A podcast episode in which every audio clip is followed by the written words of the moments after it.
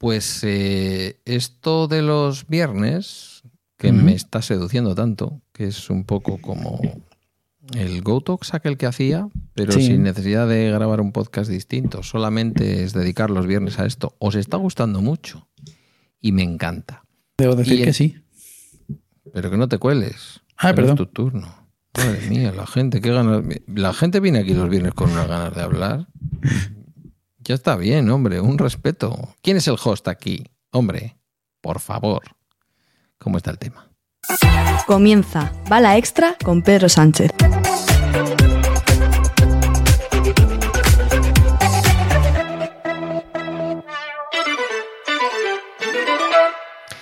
Pues efectivamente, viernes 29 de septiembre de 2023. Hoy yo cobro. Capítulo 1055 de este podcast sobre mis cosas que en el fondo son las tuyas. Buenos días. Y hoy, como cada viernes, siempre que se puede, y de momento no estamos fallando, eh, tengo al otro lado de la línea de Riverside a una personita que no veo, porque es un tío tan avanzado en temas de tecnología que no le veo. Vamos a dejarlo ahí, luego él si quiere que lo cuente.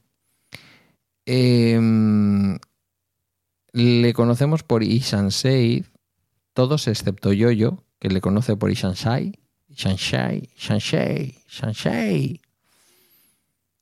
Eh, es andalú, también como Yoyo, y ha venido aquí a divertirse hoy al Bala Extra. Ishansai. Ongi Torri. Buenos días, Pedro. Mm, ¿Cómo está usted? Pues nada, tú sabes que yo vengo a divertirme porque en, principio no tengo nada especial de lo que hablar. Hombre, tener, tener, tenemos un montón de cosas que contar, pero yo te voy a proponer una cosa. A ver si te gusta el juego. Si te gusta el juego, hoy hacemos un poco más un programa en plan pamplinas, si quieres, incluso puedo hablar en andaluz, porque yo soy hijo de malagueño y no estaría, no se consideraría un, una burla al andaluz, que yo hablar andaluz. Tendría que dar con el acento malagueño, me costaría un poquito más. Y entonces, a lo mejor, si tenemos un conflicto, porque esto de unificar el andaluz todavía no lo habéis hecho, pero dale tiempo, ¿eh? Igual con la ayuda de un vasco se podría, porque aquí unificamos el vasco, que lo sepas. Y me apetecía charlar contigo esta semana, pero el juego puede ser que la semana que viene vuelvas. Y hablemos de algo un poco más... Y no voy a decir interesante, porque el programa de hoy va a ser interesante. Un poco más trascendente. No sé si te parece. Venga, vale. A ver qué saco de la chistera. A ver qué sacas de la chistera. Eh, ¿Cómo llevas la semana? Teniendo en cuenta que oh, tú y yo estamos grabando esto un miércoles, los políticos están diciendo cosas en el Parlamento. Cosas. Cosas eh, intrascendentes, ¿eh? Cosas intrascendentes. ¿A ti te parece que los políticos dicen cosas intrascendentes en el Parlamento? No, para nada, no. Y no es, y no es una broma, pero a fin de cuentas, lo que digan los políticos por la mañana, me, me puse un AirPod y estuve escuchando mientras eh, trabajaba, no, no me interrumpía ni me interfería y lo podía hacer. Y realmente es, desde el punto de vista ciudadano que está trabajando y que luego llega a su casa y tal, es que, vale, está ahí, es lo de siempre, ya terminará. O sea, tú no te lo pones para intentar escucharlos y entenderlos. Tú te lo pones para saber cuándo acaba. En realidad me ha dado tiempo a escuchar y casi a atender eh, la, voy a decir la discusión que tenía el, candidato con ciertas formaciones políticas del norte de España. Hombre, ¿y con cuáles? No seas así, que yo no le he oído. Pues con las de tu país. Con las de tu pequeño ¿Con las dos a la vez o solo con.? no, no, no. han sido varias y bueno, ha estado. Ha estado interesante porque al mismo tiempo es como que. Qué bien, qué bien estoy contigo, pero esto no me gusta. Algo así. Y he dicho, bueno, pues seguimos en la línea. Es como una especie de entretenimiento, es como ponerse en la radio de acompañamiento, una cosa con la que no estoy de acuerdo. Pero ha sido un poco así, es decir, solo me quiero enterar del resultado, que mayormente creo que el 90% de las personas sabían cuál era. Y ya está. Oye, que ya ha terminado. Vale, ya está. Venga, a Ah, otra hoy cosa. ya han votado, ¿no? Cuando estamos grabando esto ya han votado. Sí.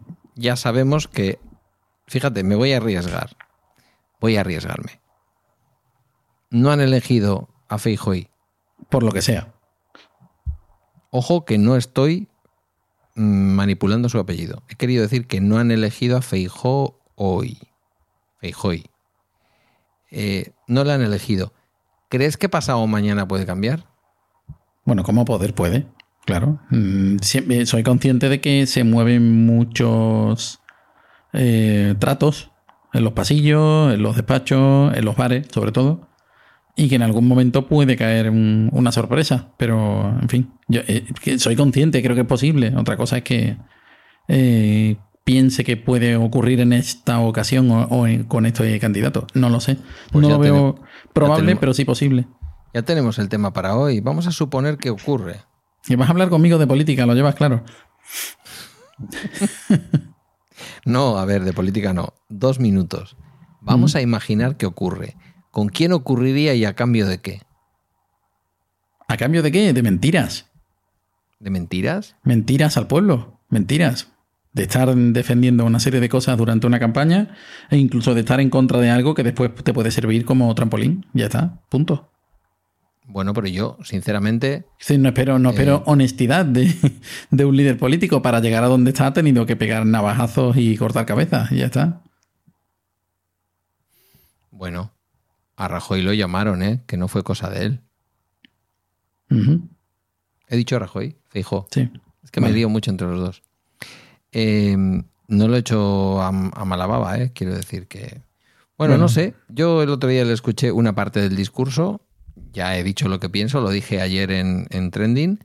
Eh, a mí lo que pasa es que me resulta raro que alguien intente conseguir mis votos diciéndome que lo hace para meterme en la cárcel.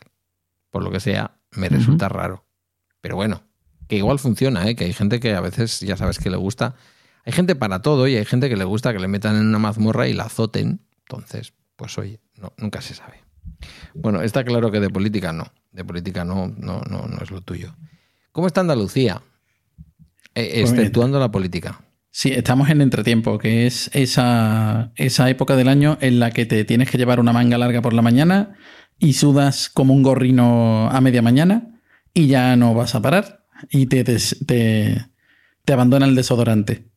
Y al mismo tiempo mm, te puedes resfriar y de aquí a una semana empieza el veranillo del membrillo. Todo eso. Vale. El sol del membrillo, decía yo el sábado pasado que hacía mucho sol. Aquí es una humedad desatada, un calor y humedad pegajosa durante varias semanas. Eh, te digo una cosa, Andalucía está caminando hacia la Andalucía tropical, ¿eh? Estáis pasando del verano al invierno sin solución de continuidad. Sí. Yo creo que la mayor parte de la gente que escuchaba la extra sabe quién es Ishan Shade. Eh, pero si tuvieras que contarnos alguno de los proyectos por los que te hemos podido escuchar, Ujú. incluso leer, yo diría que hay dos grandes proyectos. Uno que yo siempre llamo píldoras, pero que se llama cápsulas. Bien. Eh, ya no te vacilo con esto. Eh, que sería el podcasting algo así como una especie de haiku, le llaman a los a los versos japoneses estos cortitos, a los, a los sí, aunque no en, no en las cápsulas no son tan cortas como un haiku, pero Bueno. seguramente son a Bueno. veces menos eh, poéticas. Compararlo conmigo diciendo nada 20 minutos, lo que la cantidad de cosas que tú dices a veces en cuatro minutos o cinco. Bueno, hay, hay una diferencia. Tú puedes hablar durante 20 minutos sin descanso y sin. Y, y de hecho, de manera estructurada, y yo Madre tengo que escribirlo y pensármelo y Bueno. corregirlo. Lo de manera estructurada habría que verlo, ¿eh? quiero decir. bueno, desde mi punto de vista. Has estado ahí en cola esperando a que terminara con, con Carmela de grabar el episodio que saldrá este jueves de la semana que viene, que es primer jueves de mes y por lo tanto toca el, el- el- la taberna del Beagle. Y te diría que, en fin, esto de, de manera estructurada ha sido un poco caos, pero nos hemos divertido mucho, también te lo digo. Eh, por cierto que hemos estado hablando de lenguas y ciencia, fíjate tú qué cosas. O sea Mm. que ya adelanto, pequeño adelanto para los muy cafeteros del Bala Extra, eh, de lo que viene en el, en el Taberna del Beagle del, del jueves. Oye, qué interesante ese tema. Hubo un sacerdote que me habló de, de algo relacionado con eso. Fíjate lo que te digo. Ah, pues mira, si lo llegamos a saber te llamamos porque hemos tenido ahí una conversación muy simpática y muy interesante. Eh, tú sabes que es un programa que suele tirar más a las ciencias naturales, pero que queremos que tenga también ciencias sociales, así que hoy tocaba. Hoy tocaba hablar de ciencia y de las distintas lenguas, idiomas en la ciencia. ¿Por qué? Pues yo creo que un poco inspirados por todo esto que está pasando, ¿no? Pero no te voy a devolver a la política, aunque yo creo que el tema de los idiomas no debería de ser política. Debería de ser idiomas y Pues fíjate, no, al final tiene que ser política y tendrá que ser economía. Mm, Date cuenta que, ah, bueno, aparte de lo que se ha estado discutiendo aquí en, en España hace unos días de que con respecto a los idiomas y lo que iba a costar determinados dispositivos. Pero, ¿qué va? Aquel, aquel cura iba por otro lado. Él decía que a los eh, que venimos de lengua romance, no sé quién hablaba de esto el otro día, no sé si eras tú, eh, nos costaría menos eh, trabajo aprender otro idioma que no fuera anglosajón, evidentemente. Y que la configuración de nuestro cerebro ya dependía, o mejor dicho, se podía adaptar mucho más fácil a una lengua que viniera del latín. De manera Claro. que sería más sencillo para nosotros aprender portugués, francés, italiano, Sí. por ejemplo. Rumano también. Pero a esto es lo que decía este señor. Eso alguien olvidado. me lo tendría que confirmar. Sí, sí, yo te lo confirmaría porque piensa, mira, vamos a hablar de política sin hablar de política. Si tú escuchas a un parlamentario catalán hablar en catalán en el Congreso, vas a entender el 85% como poco. Pues sí. Y si es gallego, pues, ancheraco parecido, que, decimos aquí, o sea, muy, muy, muy similar. Ya una lengua preindoeuropea sin ninguna relación clara, aunque tiene relación ¿eh? con el latín y también con el griego. Pero, quiero decir, tiene influencias, pero no es una lengua que derive de ahí. No, no es tienes que hablar tan mal del bable. ¿eh? Eh, estaba hablando del euskera, pero bueno. Ya, ya. El bable yo diría que es una lengua romance también, nos lo podría confirmar algún buen amigo que Sí. tenemos por ahí, eh, el amigo Teo. Eh, y yo te iba a preguntar algo y se me acaba de escapar. Se me ha Euskera. escapado. Era algo efímero, era, era como tu, era como tus, tus, Mis tus haikus, cápsulas, sí. tus haikus eso te pasa por llamar las píldoras alguna vez. del podcast. Y por no tenerlo escrito. Sí. Eh, eso, quería que me hablaras un poco de las cápsulas Mm, Y quería que me hablaras de algo que está un poquito más parado, pero en, el, en lo cual tú has avanzado mucho, has hecho mucha investigación y has hecho, yo creo que algunas de las cosas más interesantes que se han hecho en este puñetero país. Te, te voy a decir, relación- un- te voy a interrumpir. He hecho otra cosa mucho más interesante que no, creo que no se ha hecho tanto eh, dentro de, de ese otro podcast. Y sí, em- em, bueno, te, te- te interrumpo del todo. Cuéntanos. Eh, y, y hubo algún intento antes de otra cosa. Cuando se me ocurrió aquello, fue porque ya había hecho un O sea, libro. está hablando de ciudadano electrónico. Es- perdón, ¿vale? sí. Eh, te hablo de que en Sus, 2000... sus dos grandes podcasts, por el momento, después de dejar de ser oyente puro, ciudadano electrónico, cápsulas. Las cápsulas son literalmente eh, una mezcla entre filosofía y poesía y sentido común y reflexión encapsuladas. O sea, es ti, ta. O sea, no, no le pongas el 1,1 porque mm, parpadeas y te lo pierdes Sí. y te perderás algo grande. Perdón que sea así de directo, pero ¿para qué nos vamos a andar con tonterías? Yo Si es creí que, te perderías algo pequeño. Algo pequeño que es algo grande. Bueno. Porque eh, esto del tamaño, ya sabes tú, todas las cosas que se dicen en torno al tamaño, siempre es relativo. Ya. ¿Vale? Pues mira, eh, Ciudadano Electrónico, que empezó como, como una manera de prolongar algo que ya había hecho en un libro electrónico, Sí. eh, que trataba de acercar determinados sistemas al, al ciudadano más de a pie, que no tiene nada que, que no tiene mucha idea de, de, cómo meterse en una sede electrónica. Hoy en día esto no suena mucho, pero hablo de eh, tiempos prepandémicos, cuando eh, parece que le interesaba a muy poca gente porque las cosas las hacían como siempre y podían llamar por teléfono y podían coger cita, podían ir allí, podían venir aquí y tal. Y es como que eso era para frikis, ¿no? Y, y alguien me dijo, oye, ¿por qué no lo haces? Que tenía unas ideas y tal, y me, y me dijo, oye, ¿y por qué no lo haces? ¿Por qué no haces ya algo? Y entonces hice un libro. Aquel libro te puedo decir que se hizo con muy poquitos medios y, y muy tarde, a horas intempestivas. Eh, salió y, oye, y se medio vendió en condiciones, tuve ayuda, evidentemente. Pero después de eso, me dio por, como, como ya estaba con el podcasting y tal, de, de hace mucho tiempo, dije, mm, igual se podría sacar algo. Y también una página web, en fin. Que, que al final sí que se, se lanzó un, un, podcast en el cual fui poniendo algunos conceptos y noticias relacionadas y tal. Incluso audios de personas que estaban afectadas por una mala gestión de, de la administración electrónica eh, algún caso de éxito también, alguno, no, no tanto, no mucho. Tampoco exageremos. Tampoco exageremos. Y, y, bueno, y, y, me debo reconocer que me llevaba tiempo prepararlo, porque tenía que investigar cosas, tenía que probar cosas. También terminé haciendo vídeos, esos vídeos, algunos videotutoriales y tal, eh, subtitulados, o sea que ya que me ponía, ¿no? Y, y, una página web que, bueno, que le eché bastantes, bastantes horas, ¿no? Pero eh, Tú habrás visto decir... que, Sí, sí, dime. No, te iba a hacer un pequeño dime, dime. chiste. Yo me fui de un trabajo. Sí. En un ayuntamiento que empezaba por Z. Mm. Porque te vi que te ibas a poner a analizar sedes electrónicas y dije, antes de que llegue a la Z, yo me voy de aquí. no, no llegué a la Z. No, no, no. No llegué a la Z. Tampoco, fue, fue tampoco una... me fui yo de allí por miedo. No, fue Porque una antes iniciativa. de que tú hubieras sacado una nota negativa, te hubiéramos tenido que contratar para mejorarlo. Pero bueno. Pues, pues no sé en calidad de qué, pero bueno.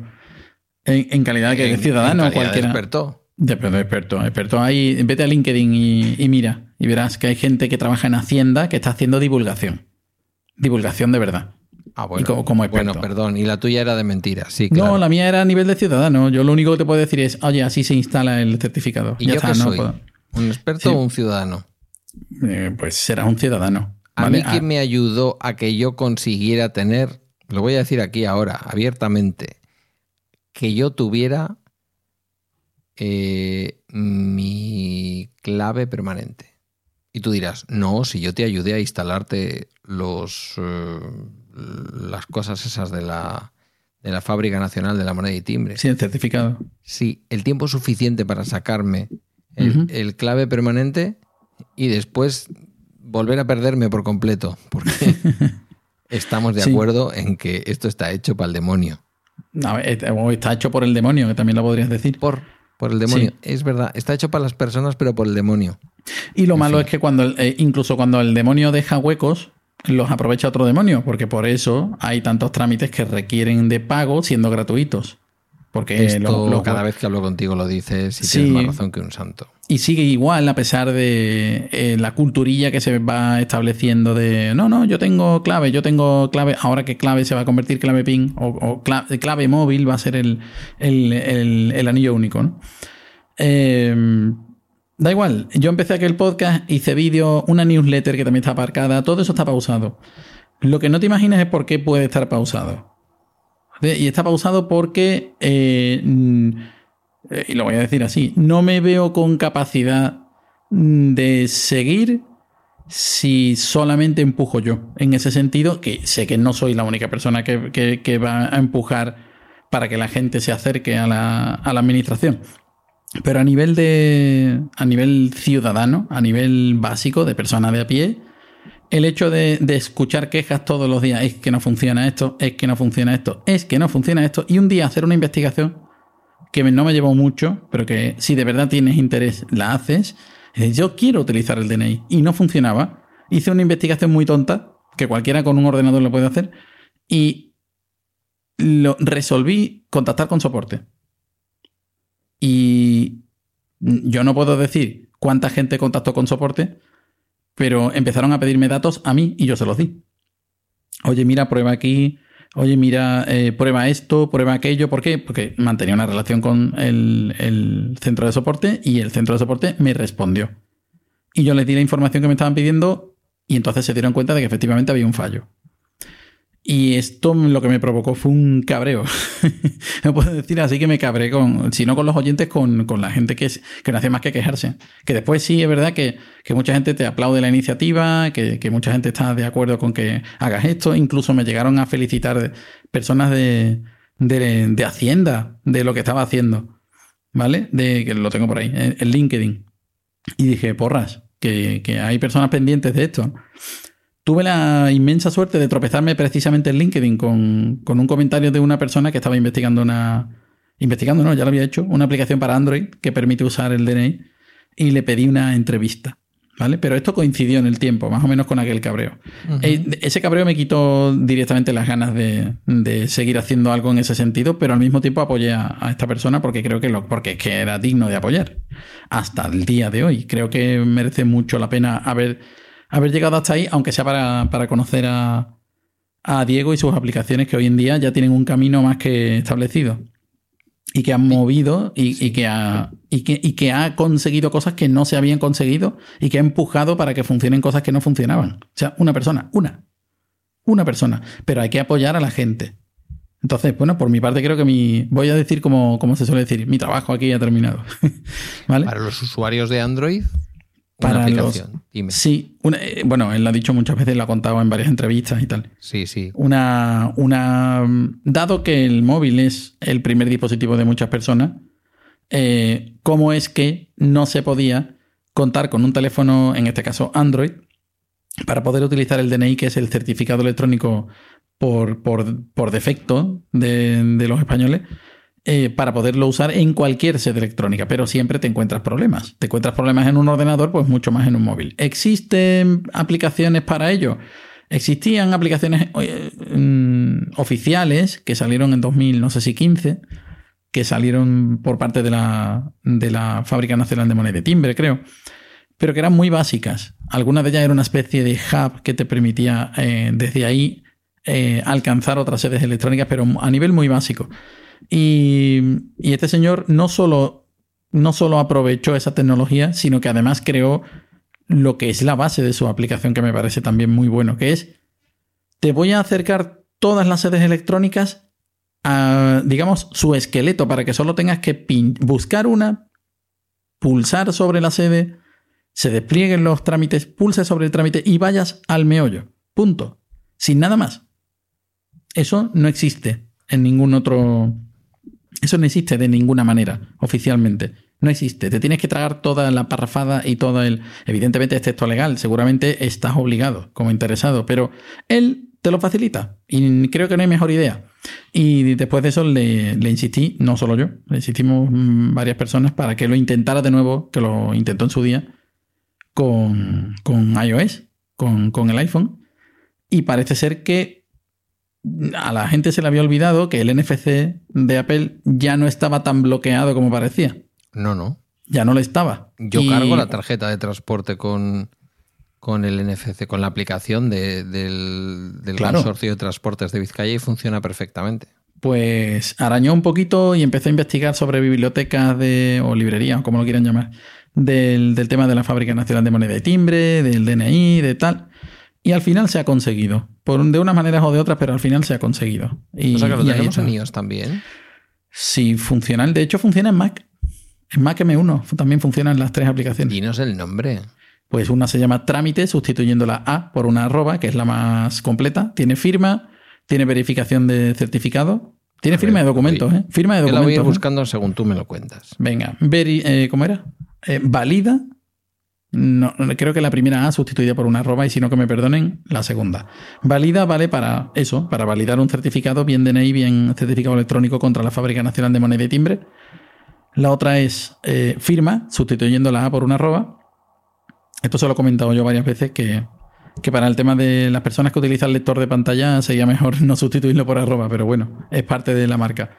Firma te permite firmar, como su nombre indica, documentos con DNI y con y con certificado electrónico. Y mm, trámite que permite todo esto más identificación en sedes electrónicas. Con DNI, con certificado y con clave. Bueno, y sin ¿Cuál certificado sería? también. Si, si tengo que elegir una de las tres, ¿hay alguna que haga todo? Claro, trámite. Vale, pues entonces quito firma. Creo que el trabajo que implica estar actualizando cada enlace de cada sede electrónica de España, todas las que va agregando, estamos hablando de... Sí, es esa.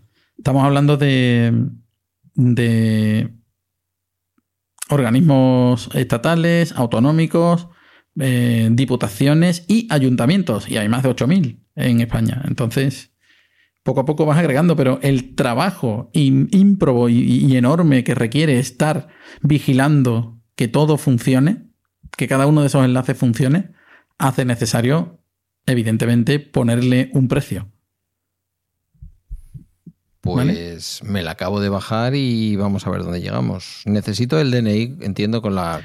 Sí, necesitas Vigente. un DNI y tendrás que escribir el número CAM y después de eso. y, además no, no almacena nada. ¿eh? Como mucho te almacenará el número CAM, pero no, no tienes que volver a meter contraseña, tienes que volver.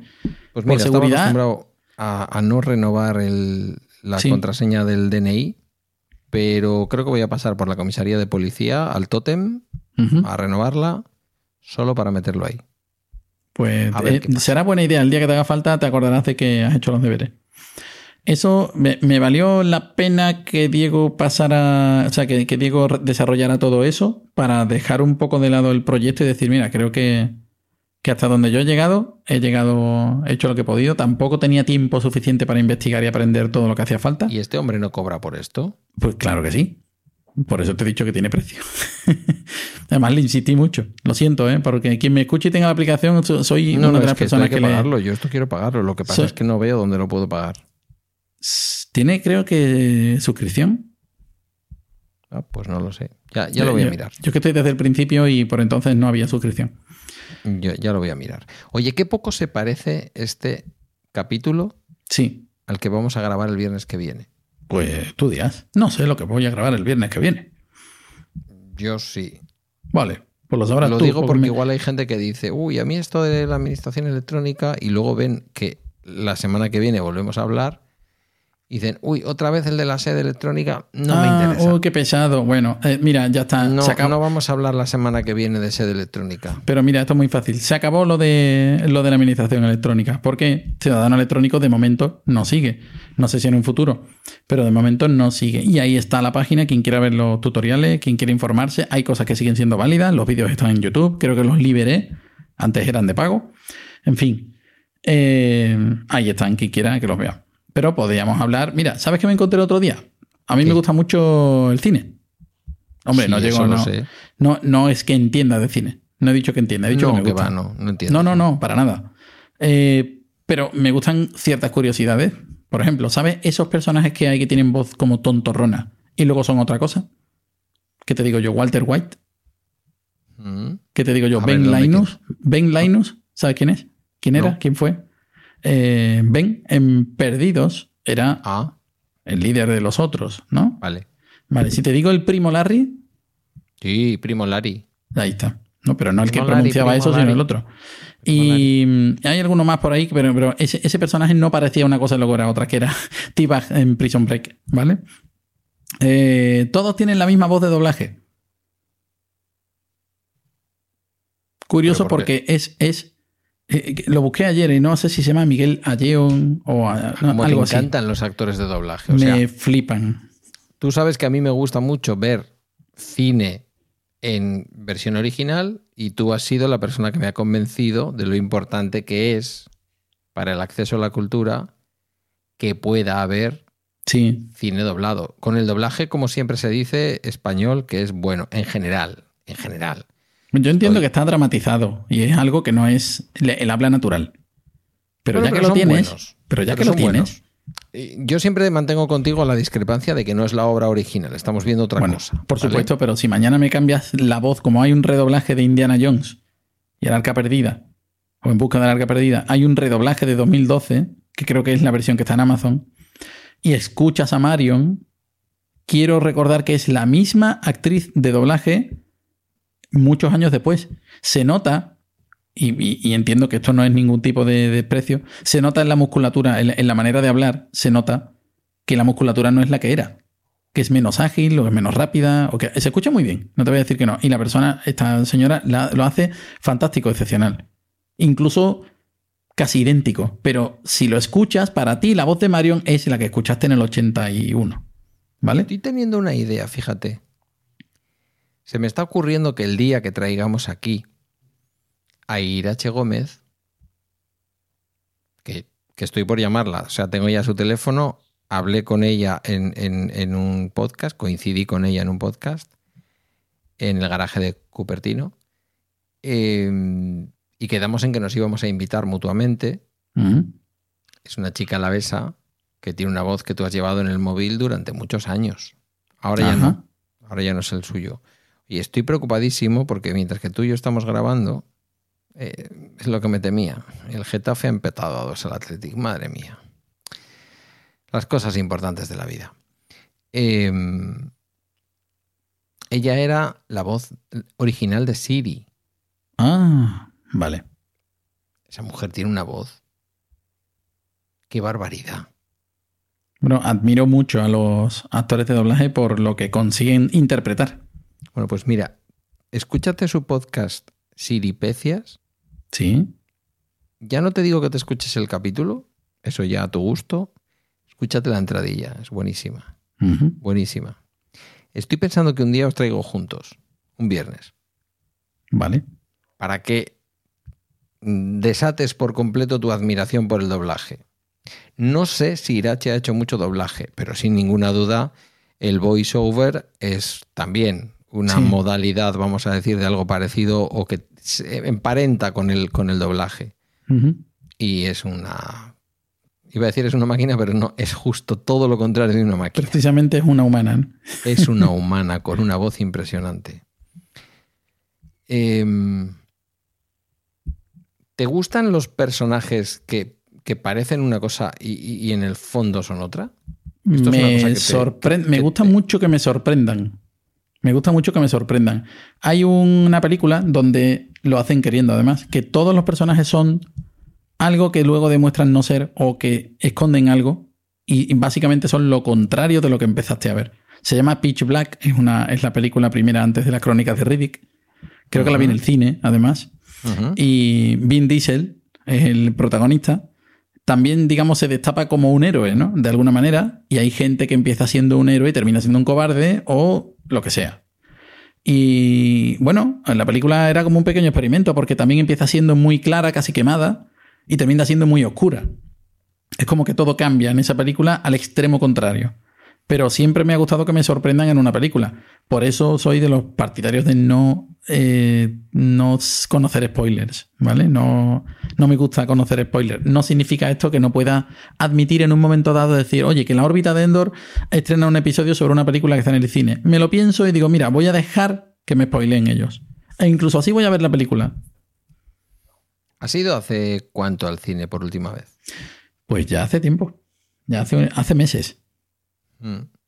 Pues te voy a recomendar una película que no he visto, pero que quiero ir a ver al cine. Fíjate, siento la necesidad y las ganas de ir a ver al cine. Mi directora, sí. que está en un momento especial de su vida, porque, bueno, empieza su último año, está pensando ya que la jubilación está ahí a la vuelta de la esquina. Hemos tenido unas conversaciones esta semana muy bonitas. Eh, me ha dicho que se emocionó, que no paró de llorar el Sol de Futuro, de Nani Moretti. No sé si conoces a Nani Moretti. No tengo el placer.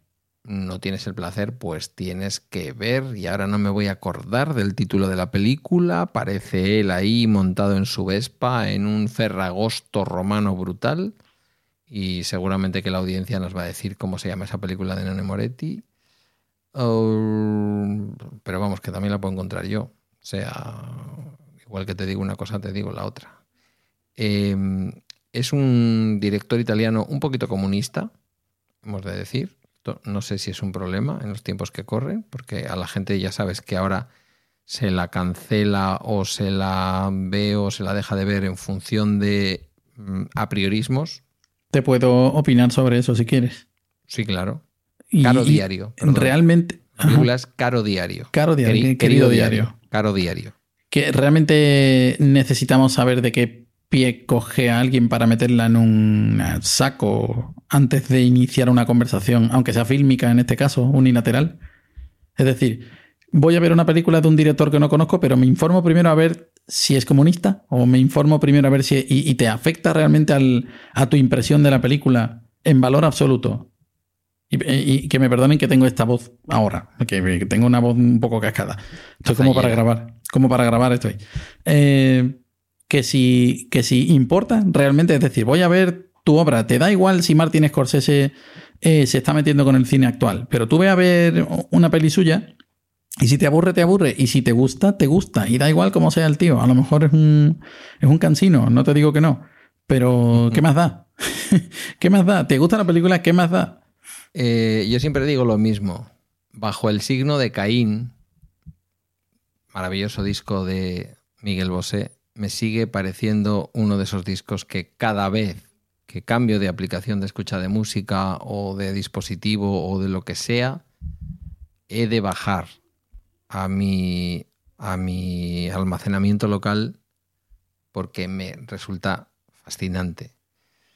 Que el personaje ha ido para adelante, ha ido para atrás, que se puede ver el sufrimiento que hay debajo del personaje más allá de las bromas que se han hecho con todo el tema del bicho y esas cosas. Sí, pero te, te debe polarizar o te, te debe cambiar el color de lo que escuchas o de lo que ves.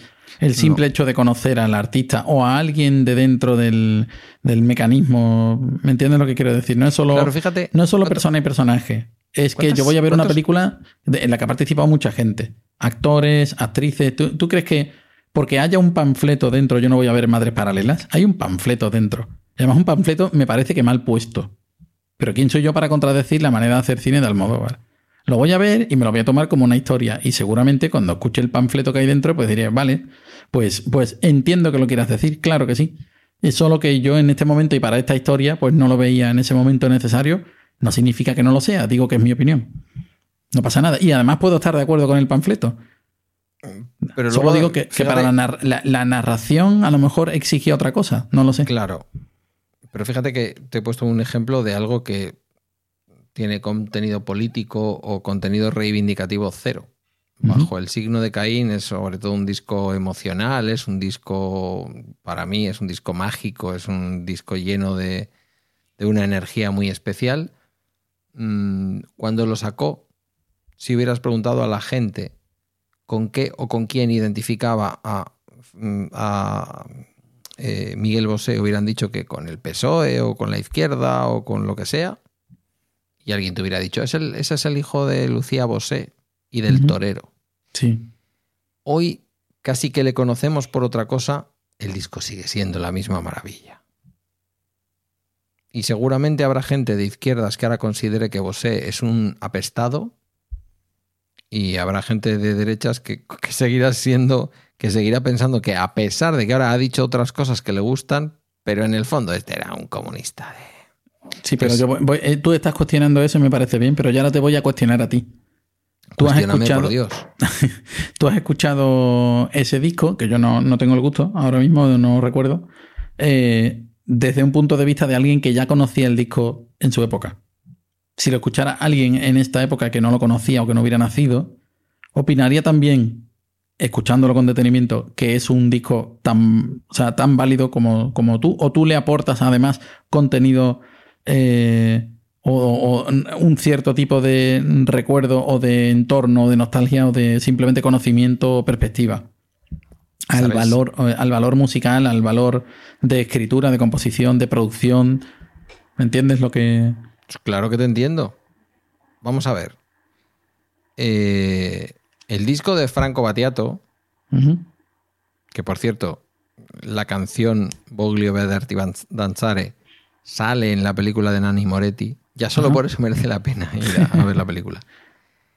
Ese disco, un disco verde, que ahora no voy a recordar el, el nombre, pero que eh, salen todas las canciones que nos imaginamos de Battiato, por lo menos los que tenemos una edad. Eh, ese disco es mi noviazgo del 86 y 87 con la madre de mi hijo. Eh, el olor del job o del gentleman de Givenchy en mi piel no es igual que en tu piel. Esto lo dicen siempre los perfumistas y, las señoras que te venden los perfumes en los grandes almacenes. Entonces, todo se impregna de la manera en que uno lo escucha o todo se impregna de la manera en que uno está cuando algo le llega. ¿No? Eh, a veces lo hablo, tú que nos escuchas mucho, con José Luis Hurtado, ¿no? Eh, José Luis es muy de decir, y estoy casi seguro, casi seguro, ¿eh? pero no quiero condicionarte, que tú coincides con él. Hay una serie que puede ser maravillosa, pero ese no es tu momento para verla. Sí, puede ser. Entonces, uno se impregna de lo que ve y del contexto que tiene en ese momento, igual que un perfume huele distinto en el pH de tu piel y en el pH de la mía. Eh, no, no sé si estoy dándote la razón. En, en cierto modo, date cuenta, no, no creo que del todo, pero date cuenta que el, el- el contenido audiovisual en este caso, que podemos estar hablando, tiene un valor de por sí técnico, a lo mejor emocional, a lo mejor humano, tiene, eh, o está de moda en su época, ¿no? En, en la época. Y tú lo ves en una cierta época, bajo unas determinadas circunstancias, a ti te genera una serie de reacciones y de recuerdos enlazados, como no puede ser de otra manera, a eh, determinadas experiencias, eh, época, música, lo que sea, a salidas con tus amigos, a unos tiempos que otras personas dirían, es que fueron mejores, ¿vale? Ya sabes por dónde voy. Y, pero independientemente de que sea bueno o sea malo, pero tú lo asocias con una serie de eh, sentimientos, voy a decir. Y lo que se asocia con sentimientos es muy potente después para ser recordado. Como por ejemplo, un reportaje que desprecié absolutamente, y lo siento, lo desprecié absolutamente porque iba de una familia cuyo abuelo, hijo y nieto habían compartido ser miembros del mismo club de fútbol, pero y, porque lo vivían como familia. Y a mí me parece muy bien que lo vivan como familia, chillándole en la tele, delante de su hijo, de su nieto, de, vale. Pero al final es el sentimiento y no el fútbol. Decían, qué grande es el fútbol. No, qué grande es la familia en este caso. ¿Vale? Pero, pero achacaban al fútbol como la, la, la, la causa de que ellos estuvieran unidos. No, habéis querido estar unidos y habéis visto porque os gusta y, y tal, pero la causa es la familia. No, no pretendáis ahora decir, no, no, yo es que siempre he sido, no, yo, yo es que... sie-". Mira, los equipos no tienen en cuenta, ¿vale? Eh, Ahora sí que te voy a dar la razón. Eh, Yo bueno. no decido ser delegado del club en el que mi hijo entrena porque ese club me mueva. Es un club que me merece todo el respeto, evidentemente, pero con el que yo no he estado unido en ningún momento de mi vida. Y ahora mismo es el lugar en donde yo me encuentro con mi hijo. Y soy muy consciente de haber elegido eso sí, para disfrutar tiempo con mi hijo en un contexto en el que mi hijo es feliz y no es el típico de 19 años. Sí, no, bueno, no sé. Sí, sí, sí, lo entiendo. Eh, Es una Entonces- decisión consciente, no es... Claro, podría tener más, mm, no sé, lo podría tener más confuso si los dos fuéramos súper hinchas del Athletic. Bueno, algo que quizá... no ocurre eh, eh, porque él es del Barça. pero y sigue nos fuéramos siendo... a San Mamés. Ay, lo que nos ha unido, la afición por el Athletic. No, no. Yo a este equipo lo conocía, es un equipo bien, de buena, de buena familia en el fútbol vizcaíno, pero ya está. Yo voy y me meto en donde me meto hasta el tuétano, porque me estoy metiendo ahora en temas de protección a la infancia en el fútbol y un montón de cosas, porque está ahí mi hijo. Te- Igualmente es una decisión eh, tomada desde los sentimientos, pero no eh, tomando como base el, el fútbol desde el punto de Claro. vista en que a ti te lo pidieron y que tú has utilizado una cosa para llegar a otra. No es, no es exacta o- no es Sí, exactamente ni lo siquiera mismo. es premeditado. Es un poco como cuando decidí grabar. eh, cuando decidí grabar eh, Guiller y yo. Yo no lo hice de forma me- premeditada. Un día pasó Guiller, lo he contado muchas veces. Un día pasó Guiller, alguien lo escuchó y dijo: "Oh, Eso funciona muy bien, qué bonito. y empezamos a hacerlo porque funcionaba. Yo quería hacer un podcasting que tuviera interés y resulta que lo de menos fue que aquello gustara o que en un momento dado incluso nos dieran un premio. ¿Qué importaba? Si el premio estaba en pasar aquellos ratos grabando con Guillermo y escucharle cómo iba creciendo, ¿no? Sí. Fíjate, eh, con lo que yo quiero al podcasting, no era lo importante en aquel podcast el podcasting, lo importante era la relación, sin duda. No sé si...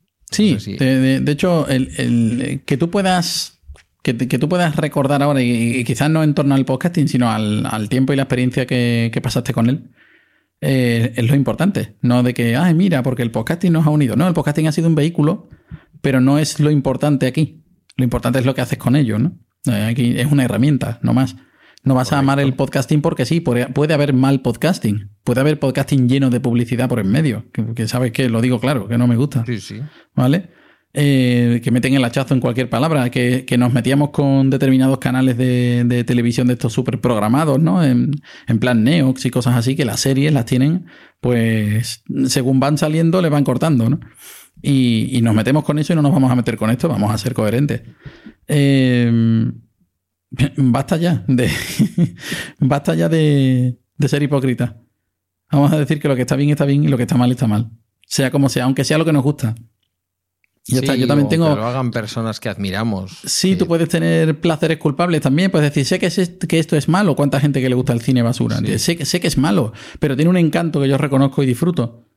¿Vale? Pues sí, pero, pero lo sabes. No vayas a defender solo porque te gusta algo, no justifiques. Y gente que se, que se encabrona mucho. Cuando le dices que algo que tiene o que hace no es enteramente bueno, no es enteramente lícito o no es enteramente de buen gusto. Bueno, pues no te sientas ofendido. Porque al final no te está poniendo nadie una etiqueta, te está diciendo lo que es. Simplemente yo he decidido que eso me gusta. Y ya, y nadie te puede culpar porque te guste. Pero no tienes que andar diciendo, ¿cómo puedes decir eso? Bueno, si es que es cierto. Y si no, te remito a la, a la conversación de la película Clerks, ¿era? Clerks. En la que mm, Kevin Smith era el director. En la que entran. El que, no sabe de cine. No sé de cine, tengo memoria. No, no sé de cine. Eh, hay una conversación en la que alguien dice que las personas que trabajaban, que eran simples operarios en la estrella de la muerte, merecían morir. O mejor dicho, que no importaban. Si después llegaba Luke Skywalker en una rebelión súper blanca y súper genial y se cargaba y se cargaba la estrella de la muerte. Dice, bueno, pues esa gente, pues nadie puede llorar por ellos porque total, trabajaban en la estrella de la muerte. Es como lo han decidido ellos, ¿no? Y hay gente que se enfada. Bueno, han decidido trabajar allí. Claro, eh, no, es que, pero es que allí habría cosas muy profundas, ¿no? Aquella cosa que decían algunos de los eh, artífices de algunas de las matanzas en, en las dictaduras de América Latina, sobre todo en Argentina, ¿no? Que hablaban del principio de la obediencia de vida. Yo es que lo hice porque a mí me dieron la orden y yo no podía contravenir una orden. Pero, todavía en el lector, ¿no? Interesante. Yo, lo vi más en la película. No, pero te hablo no de, no de los que cumplían las órdenes de matar. Te hablo de los que llevaban a lo mejor la logística de alimentación. Te hablo de los que de los camareros, te hablo de los de los, ¿sabes? De los de los asistentes, de los no, no de los, no del ejército, pero tú sabes dónde estás. Tú eres consciente de que trabajas en un sitio que mañana pueden bombardear. ¿Vale? Lo mismo que los trabajadores de, de, de, empresas de armamento, que, que, van a su casa todos los días y que tienen hijos y que van después, yo que sé, a una bolera o a jugar al mus o a trabajar por la tarde en otra cosa o lo que sea y les tienen que mirar el coche por debajo. ¿Por qué? Pues porque pueden ser un objetivo. Hay que saber dónde se está también. Vale, lo sé y lo asumo y, es el pan de mi casa, por ejemplo, ¿no? A eso me refiero, que hay, que hay que ser consecuente con lo que se es y con lo que se cree y con lo que a uno le gusta y decir, bueno, vale, pues, pues ya está. ¿Te acuerdas de, de la película esta de, no lo diré, American Gangster? Sí. Pues ambos eran conscientes de lo que estaban haciendo. Pues tranquilamente decir, vale, todo bien, yo soy un gangster, vale, soy un Gunter. Yo hago esto y además lo hago lo mejor que puedo. Y cuando, y cuando, bueno, no voy a hacer spoiler. ¿Vale? Pero que es consciente, no, no estamos hablando de, ay, ay, Pero, pero ¿cómo puede ser? Mi, mi, mi padre o mi madre no podía ser mala si a mí me quería. Sí, sí, pero se llamaba Corleone. ¿Me entiendes? No, hay que saber separar. Mm, lo decía el hijo de Pablo Escobar, ¿no? Claro, sí, como Mi no, padre no, era un ser deleznable y un extraordinario padre. no, no.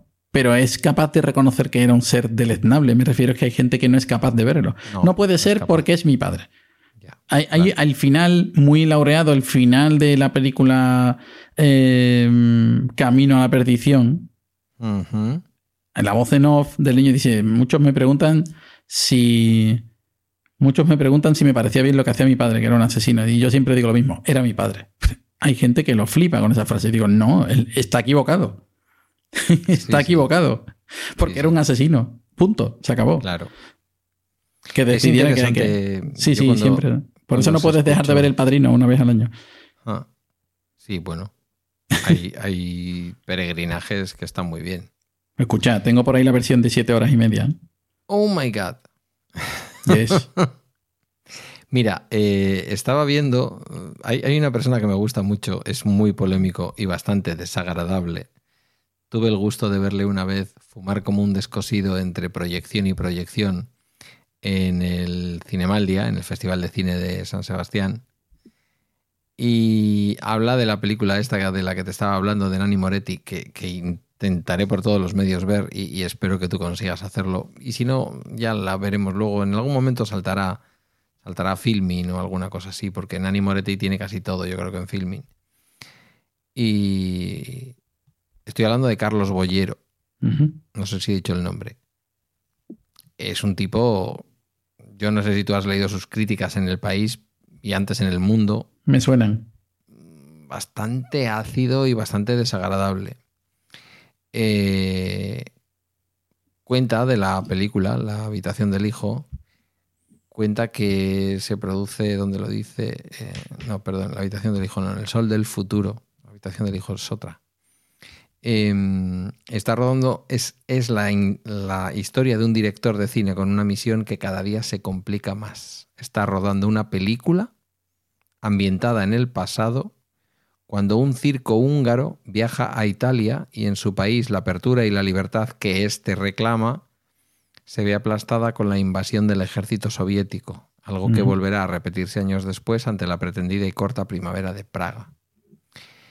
Eh, y, dice finalmente, para que veas un poco el interés que puede tener esta película, Moretti es un señor que era del Partido Comunista de Italia.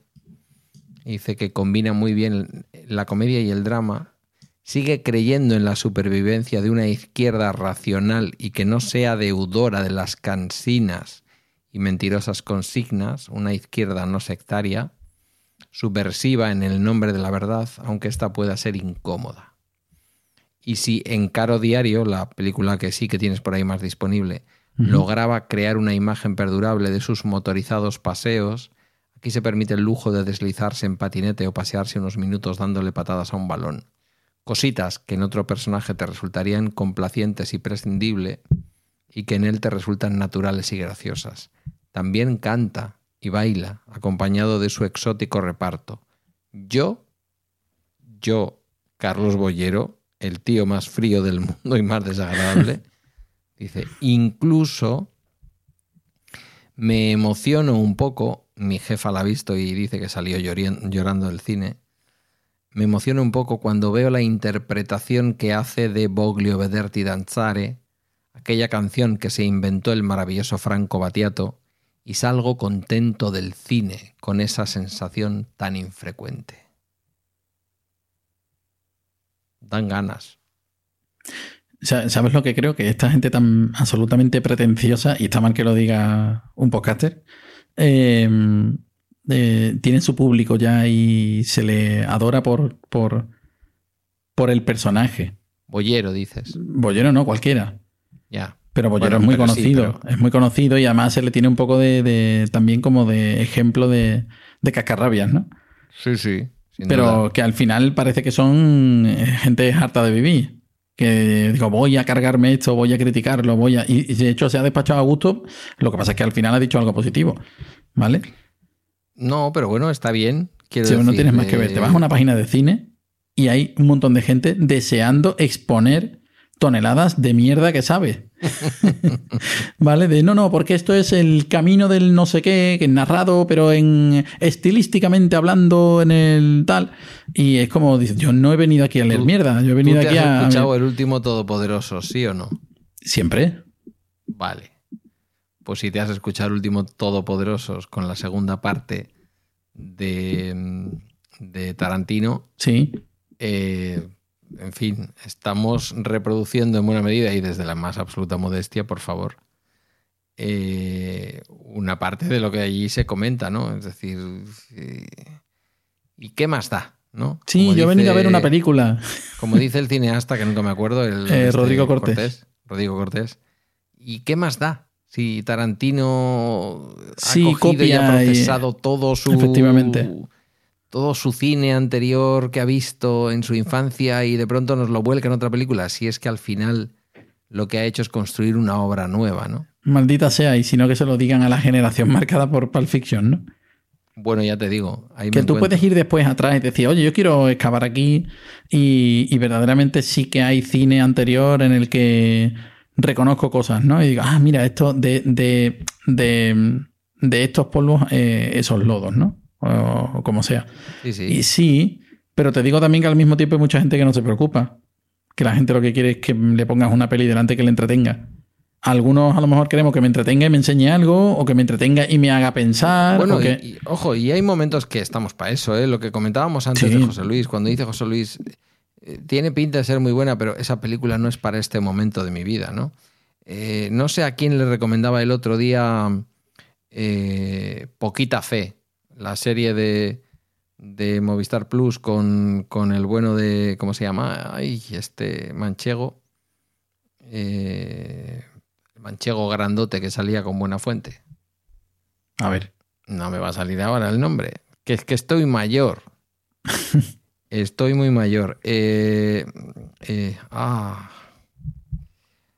Lo tengo en la punta de la lengua. Bueno, de esposa hace la delgaducha de. Lo digo con cariño, eh, por favor. Ningún body shaming. Eh, la delgaducha de, de Cámara Café. Raúl Cimas es él. Ajá. Y ella, como soy un puñetero patriarcal machista, como siempre no me acuerdo del nombre de ella. Em, te partes. Te partes no, te partes cinco veces sobre ti mismo de risa. De la manera más eh, blanca, pero también ácida y absurda. Sin tener que meterse con nadie ni nada. O sea, mm, él trabaja como guarda de seguridad. Esto, esto me lo han pasado el otro día como algo que se ha recortado para TikTok y que está haciéndose viral. Y digo, pero ¿de qué os reís si eso es una serie de Movistar Plus que es, que es imperdible? O sea, la tenéis que ver ya. Eh, y él trabaja, eh, digo, como, si fuera un ministerio, vete tú a saber qué cosa, ¿no? Una especie de institución. Y trabaja en la puerta de segurata con otro actor, que tampoco me voy a acordar de su nombre, pelirrojo, bajito así, ya mayorcete, muy gracioso. Y están los dos ahí y de pronto dos de las trabajadoras que salen, ya mujeres entradas en edad, dicen, oye, que nos hemos acostumbrado ahora a que nos despedimos con unos besos de los de la puerta, de los de seguridad de la puerta. Y empezó con la cosa de que un día les, les dimos unos besos para, bueno, Ale, hasta mañana. Y ahora ya se ha convertido como en una cosa que nos da apuro, no queremos dejar de hacerlo, pero está siendo un poquito ya... Y ya no digamos cuando salimos a la hora en que cambian el turno, que hay siete u ocho. Y se ve cómo se Hmm. pueden a darse besos todos, ¿no? Dices, ¿cuál es la pretensión? ¿Cuál es el mensaje? Cero. Disfrutar del humor absurdo. Ni siquiera llega a Monty Python, quiero decir que tenía como su mensaje, ¿no? Mm, Pero eso también es válido. Sí, claro. Todo depende del público y del momento. Sí. Quiero decir, incluso lo puedes considerar hasta. mm, Oye, ¿qué, qué, qué básico es esto? ¿no? Sí, bueno, pero es que hay momentos y público que pueden ser. O, o público que en determinado momento quiere ser básico o necesita ser básico. Exacto. O necesita desestresar o ne- necesita eh, algo ligero. De hecho, a veces hemos tenido que cambiar de serie porque hemos dicho, bueno, Estamos viendo una serie que es que todos los episodios son súper profundos. Vamos a No, alternar pues, con algo un poco más ligero o tonto o simplemente superficial. Sí, mi- mira, me ha llamado la, atención. Yo est- estos días atrás he estado viendo eh, una película que seguramente a muchos de los oyentes de Bala Extra la conocen o les interesa. O igual, les, les, si no la han visto, les surge un poco la, la curiosidad. Te acordarás tú, pero es una película para la cual no había eh, dinero. Era sobre una. er- er- Era para trasladar un libro o un relato de una persona que creo que no la vio finalizada. Y creo que su hijo se encargó de reunir dinero suficiente por su cuenta Mm. para con unos poquitos actores y prácticamente en dos escenarios eh, hacerlo todo. Y que por favor se distribuyera por las redes eh, P2P. No sé si sabes de qué película te hablo. Se llama Mm. El hombre de la Tierra. Mm, No. Vale. Esa película está hecha con muy pocos medios, la imagen no se ve bien, el color no se ve bien en determinados puntos, porque hay veces que está oscura. Eh, esto de la corrección de color y tal, que no estará hecha siquiera. Eh, a veces ponen música inadecuada cuando hay música, pero es tan absolutamente absorbente para mí el tema del que se habla y el desarrollo de la narración que se me olvida. Que se me olvida. Pues tiene una segunda parte mucho más reciente, en la cual se dan las gracias por haber hecho el esfuerzo de compartir y de ver y de haber hecho popular esa película. Y Sí. es infumable. Pero desde cierto punto de vista, como decía eh, Obi-Wan. La película, digamos, la- los vehículos de, de la historia en este caso son eh, universitarios muy superficiales, como Sí. la peor serie de la CW. Pero de verdad, como la peor. Como la peor serie de la, W, de la CW. Sin embargo, y- los diálogos qué- son súper profundos. Y, pero ¿y qué hace que un que alguien que, que ha creado algo con, con tantísimo nivel Sí, tenga la necesidad de tirar del hilo o estirar el chicle que se dice ahora, ¿no? bueno, la necesidad ya me imagino. ¿Te la puedes imaginar? El money. Pues no lo sé con seguridad. No, no sé si se quedó algo en el tintero o se ha querido continuar con algo que terminó. Quiero decir, no es lo mismo a que Christopher Tolkien reúna todo el trabajo de su padre y se dedique o dedique una vida entera a unificarlo, a ordenarlo y a crear una obra mm, grandísima, enorme, con incluso incluso mm, glosando el Silmarillion, que era que estaba todo desperdigado, y convirtiéndolo en una especie de Ilíada de este tiempo, o de, bueno, de este tiempo, de este tipo no, pero de bueno, una generación. de una duda. generación. No, no, pero no de una, me refiero a, a que no es este tiempo porque es de un entorno fantástico. Eh, y que es de muchos tiempos, porque al final, ¿en qué termina todo eso? En nosotros, en la edad de los hombres, en la que ya no hay magia, ya no hay esto. ¿Vale? Pero no tiene nada que ver. Quiero decir, podían no haberlo hecho por dinero, pero es que la obra estaba, vamos a decir así, inacabada o incompleta, no porque no estuviera escrita, estaba escrita o se habían escrito muchas cosas, pero estaban sueltas y desperdigadas. Y un señor coge y, y dice, yo todo esto lo quiero, lo quiero publicar, lo quiero unir, lo- igual no le hacía falta económicamente, no lo sé, eso lo tendrá que decir quien sea, pero es un trabajo enorme y, y además grande y larguísimo a lo largo de muchas décadas de, de unificar y poner en orden todo el trabajo, las cartas, los relatos, los cuentos y todo lo de Tolkien padre, ¿vale?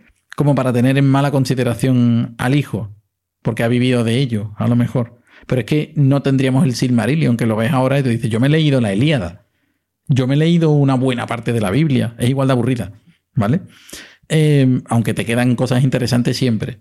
Pero es esto de que hay una batalla y no sé quién, el Peleida, le lanzó una lanza a no sé quién, el no sé qué, y murió. Y no vuelves a saber de ellos nunca. Y digo, ajá, genial, interesante. Pero es que, claro, pero es que el Silmarillion, aparte de ser muy épico, en cierto modo también te encuentras cosas así. No sé quién, hermano de no sé quién, hijo de no sé quién, hizo no sé qué y el otro murió. ¿Vale? Pero el entorno y la épica y, el, y, la lectura interna que puedas hacer es otra diferente. ¿Vale? Hay, yo creo que cada día y cada año que pasa me gusta más todo el, todo lo que tenga que ver con Tolkien. Y hay muchos podcasters que se encargan además de que sea así, porque no paran de. Unos hacen hilos en Twitter, los otros refrescan datos, eh, muchos son de la sociedad Tolkien y tal. Las obras, si se tratan bien, creo que llegan muy lejos. Y, creo que llegan a gente que, que de otra manera igual no las conocería. No sé, las horas que yo he pasado simplemente en Wikipedia recordando y enlazando un personaje con otro, una situación con otra, y luego escuchando un podcast donde tratan al personaje tal o cual en profundidad, eh, que, es muy interesante si te gusta. ¿Vale? Pero eh, ya te digo, es, es la, la obra en sí es importante no adulterarla ¿Vale? Y ya creo que pierdo el hilo. No, no, pero es muy interesante. La, obra de la película aquella que te digo, ya, me puede. esta, por ejemplo, me parece siempre interesante cualquier parte que se toque, pero eso es un gusto mío. Pero es que aparte, en valor absoluto, creo que, que no hace falta ser tampoco eh, muy experto mm, para que te guste algo, que te guste algo, porque también hay muchas historias diferentes, ¿no? Y, además es como que hay cosas en la antigüedad que se reflejan en otras más recientes y por eso un personaje llama de tal manera a otro y si te conoces la historia entera pues tienes de dónde tirar y tal. Es una historia inabarcable, es una historia eterna y, así sí me merece la pena que, ver, ver una obra, entender una obra. Y no entro en si el, si el autor era más o menos religioso o era más o menos de su época o hijo de su tiempo, porque creo que, aunque me puede interesar, no es lo que define mi gusto por la obra. ¿Vale? En el caso del hombre de la tierra, me parece imprescindible verla. Me parece imprescindible a día de hoy. Me la, apunto, porque yo creo que no la he visto. Se la he puesto a, a mi hijo de 12 años y, escúchame, lo ha flipado ha flipado con la boca muy abierta como, como cuando eh, nosotros veíamos otras cosas, ¿no? Como diciendo, ¿perdona? ¿Cómo? Y está muy bien llevada. Entonces es una gran, gran obra que luego ha tenido una continuación desafortunada. No la he terminado de ver. Eh, estoy por terminarla, pero me parece genial. Me parece genial. Es un poco el mito de. El mito de algunos. de algunas obras, mm. muchas de ellas audiovisuales, que a lo mejor no merecían eh, tener una tercera o una cuarta o una quinta temporada y haberse quedado con las anteriores o haberse quedado solo con una. Sí. Eh, a veces las, las empresas de. Eh, las empresas de OTT o de streaming o como les queramos llamar, mm, nos avisan, miniserie, como diciendo, mm, lo que hay es lo que ves, no vamos a hacer más, ¿no? Yo recuerdo los tiempos de en serie, incluso de Serial Me, que a veces analizábamos series que eran seis episodios, HBO, pum, miniserie, esto es lo que hay, o, en filming, esto es lo que hay, punto, se acabó. Y es curioso porque a veces te gusta tanto que dices, me encantaría que hubiera otra temporada. Sí. Pero casi seguro que si hubiera otra temporada te defraudaría. Pues fíjate que eh, eh, si e, eso es importante para algunas personas, lo puedo entender. Que digan, no, quiero, yo quiero saber qué tipo de contenido voy a ver. Pues yo hago lo contrario. Vas eh, loco. Yo he ido al cine y un día me metí en una película con mis amigos hace ya mucho tiempo. Y, y cuando llevamos una hora nos dimos cuenta de que esa película no iba a acabar en media hora. Cuando llevamos dos y media nos dimos cuenta de que todavía no terminaba y que estábamos asistiendo a algo un poquito especial y se llamaba La Milla Verde. Oh my God. Claro, claro. Es como, ¿en dónde me he metido? ¿En dónde me he metido? Eh, he valorado mucho el, al no tener una expectativa, siempre acierto. ¿Vale? Al no tener expectativa. Hay cosas que, por haber ido con una expectativa, léase y me voy a cargar a mucha gente. La primera vez que yo vi todas las películas de, de, de Marvel de 2008 a 2019, sí. la mayoría me pareció una excusa. Cuando cambié el chip, eh, las vi de otra manera y empecé de nuevo y las disfruté un poco más. Y dije, vale, pues voy a imbuirme un poco de... No soy seguidor del cómic, mm, reconozco que muchas veces tiran de, tiran de que tú conozcas algo y eso a mí me mata. Sí, sí. Porque quiero que te ganes mi corazón en valor absoluto por lo que me estás ofreciendo ahora, no por 50 años de cómic. Y te saco en esta peli un personaje que todavía no lo conoces, del que luego sacaré un Vale. spin-off también en cine para que vayas a verlo. No me importa, no me importa que, que saques recursos, no me importa, y de hecho algún guiño tiene que haber, porque hay gente que sí viene del cómic, pero yo no soy el, el público objetivo. ¿Cómo me ganas a mí que no soy el público objetivo? Pues gáname haciendo una película en condiciones, con una narrativa en condiciones. Por eso llevan varios años que me da igual lo que saquen, ¿vale? Porque es que no, es que no, ¿vale? Y apareces. Sí, eh, lo siento, pero es que es así. ¿Vale? Eh, muchas veces voy sin, sin idea de lo que voy a ver y así me he sorprendido mucho. Veo, por ejemplo, que hay, cuando se ponen de moda las series o las películas, eh, es cuando todo el mundo está hablando de ellas y yo digo, mira, me voy a esperar, porque no tengo prisa. Me voy a esperar y cuando ya nadie se acuerda es cuando la veo y digo, "Mm, porras, ahora ya no se lo puedo decir a nadie, pero me da igual. Y lo que me ha gustado, así, pues también he visto un montón de cosas, ¿no? Eh, por ejemplo, empecé mucho más tarde a ver para toda la humanidad. Y reconozco que llegué al final de la tercera entusiasmado. ¿Por qué? Porque la serie, escúchame, la serie es una telenovela. Mm, de verdad, poquito. tiene cuatro, cuatro pinceladas de ciencia ficción y el resto es una telenovela. Pero está bien. Está entretenida, punto. Y quien me diga que es una grandísima y magna obra de ciencia ficción, miente como un bellaco y seguramente le gusta la serie igual que a mí.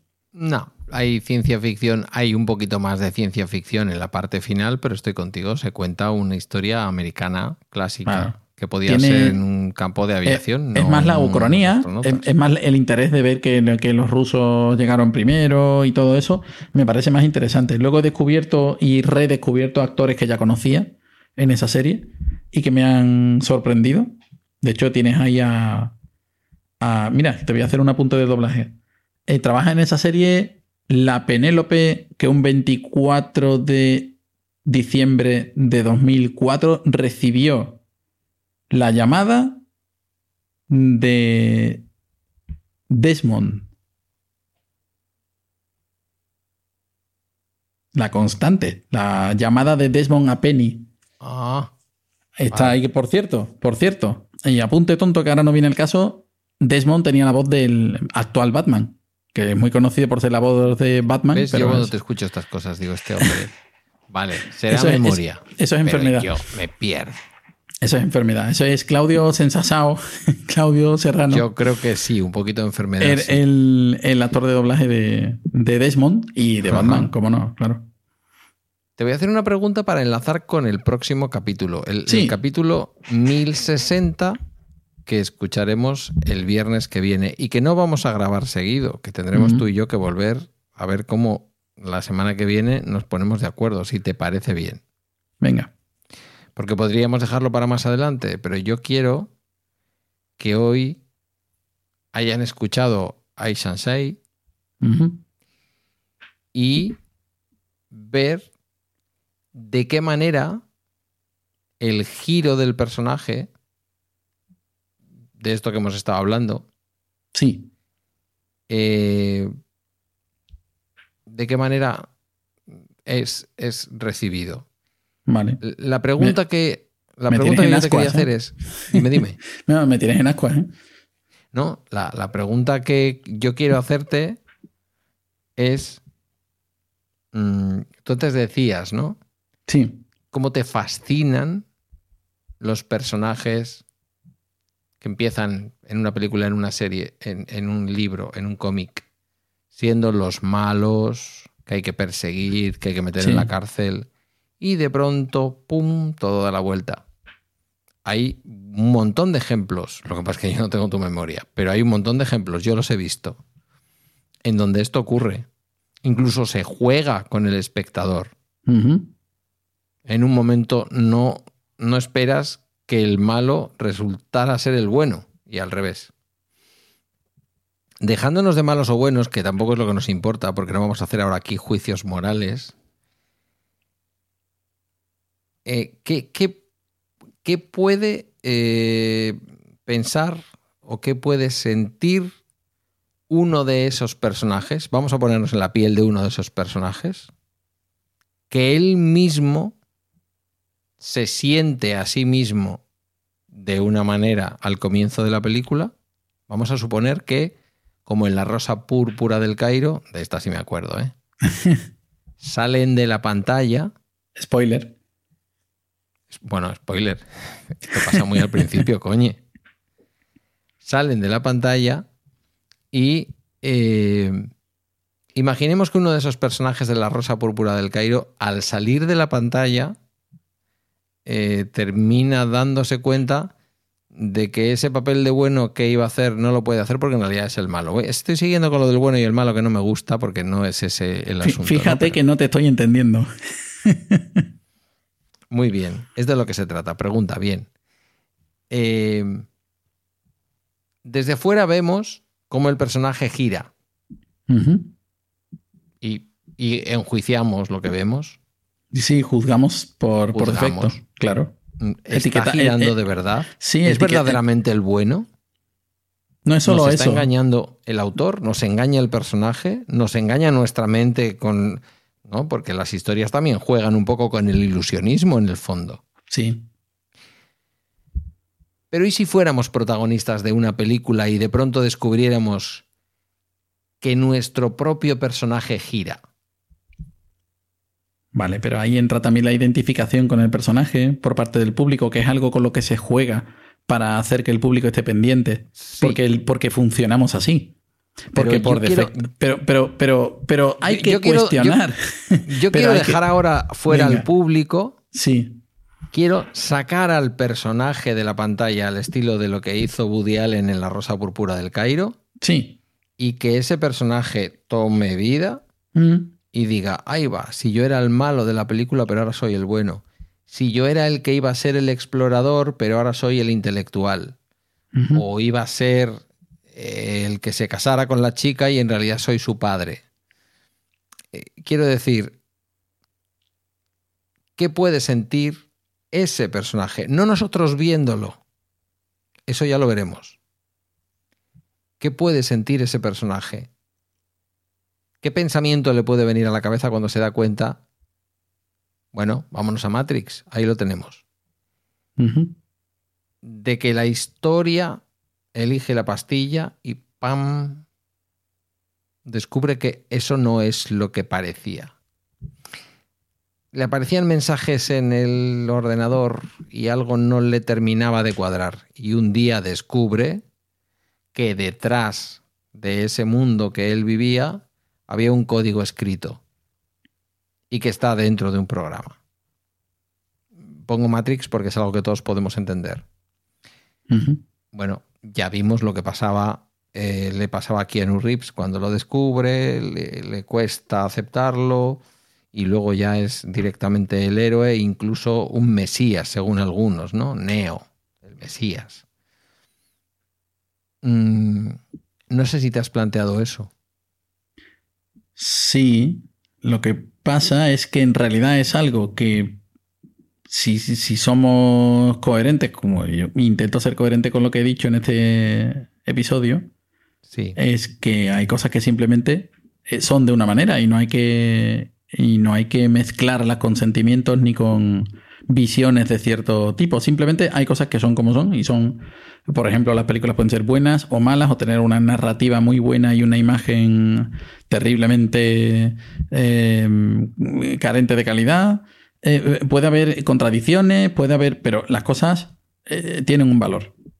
Y a veces persona y personaje no coinciden.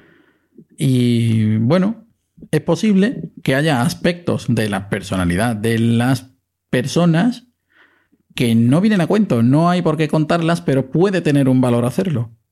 Y a lo mejor, pues hay cosas por ahí que se pueden iluminar y que pueden iluminar. Los insights que decíamos. Vale. Em, em, cuando. Eh, a, ver, a, ver, a ver cómo lo pregunto. Que es que esto es difícil de preguntar. No quiero desvelar nada. Mm. Quiero que todo el mundo quede pendiente del, viernes que viene. Esto no lo hemos hecho nunca en Bala Extra. No, ¿verdad? No. Sinceramente, no. No se ha hecho esto de ahora dejamos esto. No, no, no pretendo que sea un clickbait. Quiero decir, nos van a escuchar los mismos esta semana que la semana que viene. pero no quiero que nadie que nos haya escuchado hoy, por lo menos que haya llegado hasta este punto, se lo pierda. Em, ¿Crees que en algún momento, estamos hablando de hipótesis porque ni tú ni yo lo sabemos, pero ¿tú crees que en algún momento en los entonces hermanos Wachowski, luego hermanas Wachowski, mm, llegan a grabar una escena? ¿Cómo sería la escena en la que Neo se arrepiente de haber elegido la pastilla que le muestra la verdad? No hay vuelta atrás. No, no, creo que, no creo que hubieran escrito esa escena. No creo que quepa en la cabeza. Porque una vez que sabes la verdad, no hay vuelta atrás. ¿No hay arrepentimiento? Bueno, puedes arrepentirte de otras cosas, pero no del hecho. Quiero decir, te puedes arrepentir como cifra de que ya, ya tienes el convencimiento de que el filete no existe, de que tú querías una vida cómoda cuando tenías el desconocimiento y la ignorancia era la felicidad, y quiere volver a ser así de ignorante para seguir siendo feliz. El problema es que no va a ser consciente de que es feliz porque no tiene la, la perspectiva que tiene en ese momento. Entonces, mm, no, no, no, no creo que se pueda. No, no creo que se pueda volver atrás una vez que tienes un conocimiento. Es como aquello de se les abrieron los ojos y ya nunca más pudieron andar desnudos, ¿no?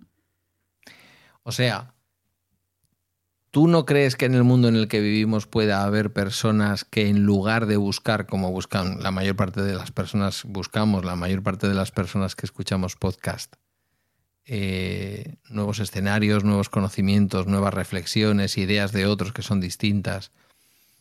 ¿No crees que en la vida, conocimiento, ¿no? Porque yo creo que buscamos mucho conocimiento, también diversión y entretenimiento, pero mucho conocimiento, quienes escuchamos podcast. ¿No crees que en este mundo hay seres humanos que puede que en algunos momentos de su vida estén buscando la ignorancia? Yo creo que hay gente que vive en la ignorancia. No sé si la buscan o no, pero creo que se sienten, como no todo el mundo es consciente de todos los grupos sociales o de todos los entornos que existen, pero saben que existen, prefieren esconder la cabeza y decidir que fuera del círculo o de la burbuja no hay nada de eso. Pero fíjate que estoy hablando no solo de lo que tenemos alrededor. Vuelvo a lo del personaje. Sí. Al- no estoy hablando de cómo vemos al personaje dar la vuelta, girar sobre sí mismo y darse la vuelta como un calcetín, sino que me refiero al sentimiento del propio personaje cuando se da cuenta de que lo que él consideraba que era el derecho resulta que es el revés. Como tú bien dices, el hecho. Incuestionable. Luego puede venir alguien y decir, pero a mí me gusta llevar el calcetín al revés. Bueno. Estupendo. Vale. Pero hay un hecho incuestionable. El calcetín se ha construido y tiene, por lo general, alguien me puede venir y decir, uy, yo tengo unos que son reversibles. Perfecto. Vale, pero estamos Eh, acostumbrados, y tú lo sabes, a, a- a que nos cueste mucho cambiar de dirección. Entonces, cuando se tiene eh, nostalgia, mm, esto lo analizó otro podcaster, ¿vale? Cuando se tiene nostalgia o se echa de menos algo, a lo mejor no se puede volver atrás, pero se echan de menos cosas que tienen que ver con el no conocimiento de algo. Eh, suele ser porque duele tener que adaptarse y la nostalgia es precisamente intentar huir de cierto dolor. ¿Vale? Pero cuando el dolor es de la inercia, ¿vale? Pues como ya no puedes escapar, pues solo te queda pensarlo y de manera romántica mirar atrás durante un rato. Porque no se puede vivir. Una vez que ya abres la puerta, ya no, ya no se puede. Ya, ya entra la luz. El viernes que viene vamos a mirar para adelante entonces. Sí, sí, hemos sido muy críticos, ¿no? Con esto. Bueno, no sé. Creo que un poquito intelectualoides. Bueno, no, no lo creo. Yo no te veo, pero yo llevo gafas de pasta puestas hoy, como Sí, tú ¿no? puedes ver. Además es que estas que me pongo para el solo para grabar, porque estas Sí. eran mis gafas de cerca hace un tiempo, pero se me han quedado ahora bien para gafar, para gafar, por Dios, Para para grabar a cierta distancia de la pantalla y, y- Sí. y son perfectas para eso. Eh, tienen este aspecto que sí que son unas eh, Ray-Ban, pero tienen como una zona transparente. Es un poco extraño. Muy Sí, gafapasta. inte- intentan ser molonas, ¿no? Sí, intentan ser muy molonas, por supuesto, claro. A mí Claro, se me han claro. roto las que tenía. Eh, Deben ser muy molonas porque todos queremos vivir en la realidad, pero de vez en cuando nos gusta la pastilla del color de lo falso. Nos Ya. gusta también tomar en consideración que alguien pueda pensar que somos otra cosa o mejores Mm. de lo que ¿Qué- y, somos. y- y qué es mejor? En- Entremos ahí. A lo mejor el, el siguiente, siguiente programa. El siguiente sí, sí, ¿Qué porque es luego podríamos relacionarlo también con el síndrome del impostor, que resulta Sí. que a veces, a veces, ¿Qué, qué muchas es, veces qué es queremos mejor? ser mejores, pero en realidad nos sentimos peores de lo, de lo, de lo mejores que somos. Es es el concepto, el constructo de lo que creemos que es mejor. ¿Qué es mejor? Si, si yo puedo aprovechar cualquier resquicio de tu... Ahí nos metemos en terreno pantanoso. Del mío, vamos. Eh, si yo puedo aprovechar cualquier aspecto de tu personalidad para discriminarte y para etiquetarte y para crear un conjunto aparte de ti y, y crear mi propio conjunto. Pero absolutamente cualquiera. Y dijo una vez un, un podcaster, no, que no quieres jugar a los prejuicios. No quieres jugar a los prejuicios. Porque ahí cabemos todos. Y lo que hay que hacer es aceptar ciertas cosas y, e intentar que lo que no son, mm, vamos a decir que, que por dentro están las falacias, están los caracteres humanos, que hay muchas cosas a tener en cuenta, muchas etiquetas también están basadas en prejuicios injustos y que hay que visibilizar qué es y qué no es una caricatura o qué es y qué no es un prejuicio eh, que esté oculto o que forme parte de la cultura, qué es lo que está eh, anclado a una costumbre o a una, a una vivencia, a una, a una cultura, y que sí se puede tomar hoy en consideración como algo a erradicar o como parte de una construcción social errónea o anticuada. No tiene por qué ser errónea, sino basada en algo que ya no existe. O, o que tiene que tener en consideración nuevas realidades, realidades. Pues esta sería la primera parte de la película ¿Sí? que solo adquirirá sentido para muchos y para muchas escuchando la segunda parte que es la semana que viene. No sé. ¿Te parece? Venga. Pues acaba el bala extra de hoy. Eh, querido Isansei, ¿dónde te encontramos? Eh, a ver, me pueden encontrar en X, me pueden encontrar en, en Blue Sky, en Mastodon, en TikTok si quieren y, Te lo voy a poner y, fácil, en, ¿eh? y en Telegram. Fíjate, el mismo- todo con el mismo nombre. no necesitas ni decir eso, porque Vale. el nick va a ser el título del capítulo. ¿Vale? A ver si así yo consigo de una vez por todas escribirlo bien. Pondremos Ishanshade 1 y la semana que viene Ishanshade 2. Vamos a ver si le damos la vuelta al calcetín. Vale. Pero el calcetín es mío, es tuyo o es de los demás. El calcetín es tuyo. Pero como diría el otro, el calcetín sigue siendo calcetín. Lo pongas del derecho o lo pongas del revés, eso no cambia. y efectivamente. Pues ya está. Oye, eh, vamos a ver cómo entendemos tú y yo esto cuando lo escuchemos y vamos a, vamos a ver cómo lo entiende la audiencia. Sí, sí, sí. ¿Es críptico no? Lo siguiente que se decía hace unos años, ¿vale? Hoy los chavales ya no saben ni de qué estamos hablando. No les renta entender esta forma de hablar. Ya. Que muchísimas gracias. A ti por el ratillo. Mm, A ti por este y por el que viene la semana que viene. Y por unos cuantos más, porque yo creo que nos vamos a seguir encontrando de vez en cuando.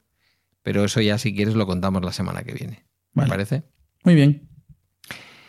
Y a ti que nos has escuchado, pues lo que te digo siempre, que acaba el bala extra hoy, viernes, que puedes dirigirte, en mi caso, en Mastodon o por cualquier otro medio a través de balaextra.com, donde también hay un enlace a la comunidad de Telegram. Que muchísimas gracias por tu tiempo, el de hoy y el del resto de la semana, y que buen fin de semana y hasta el lunes.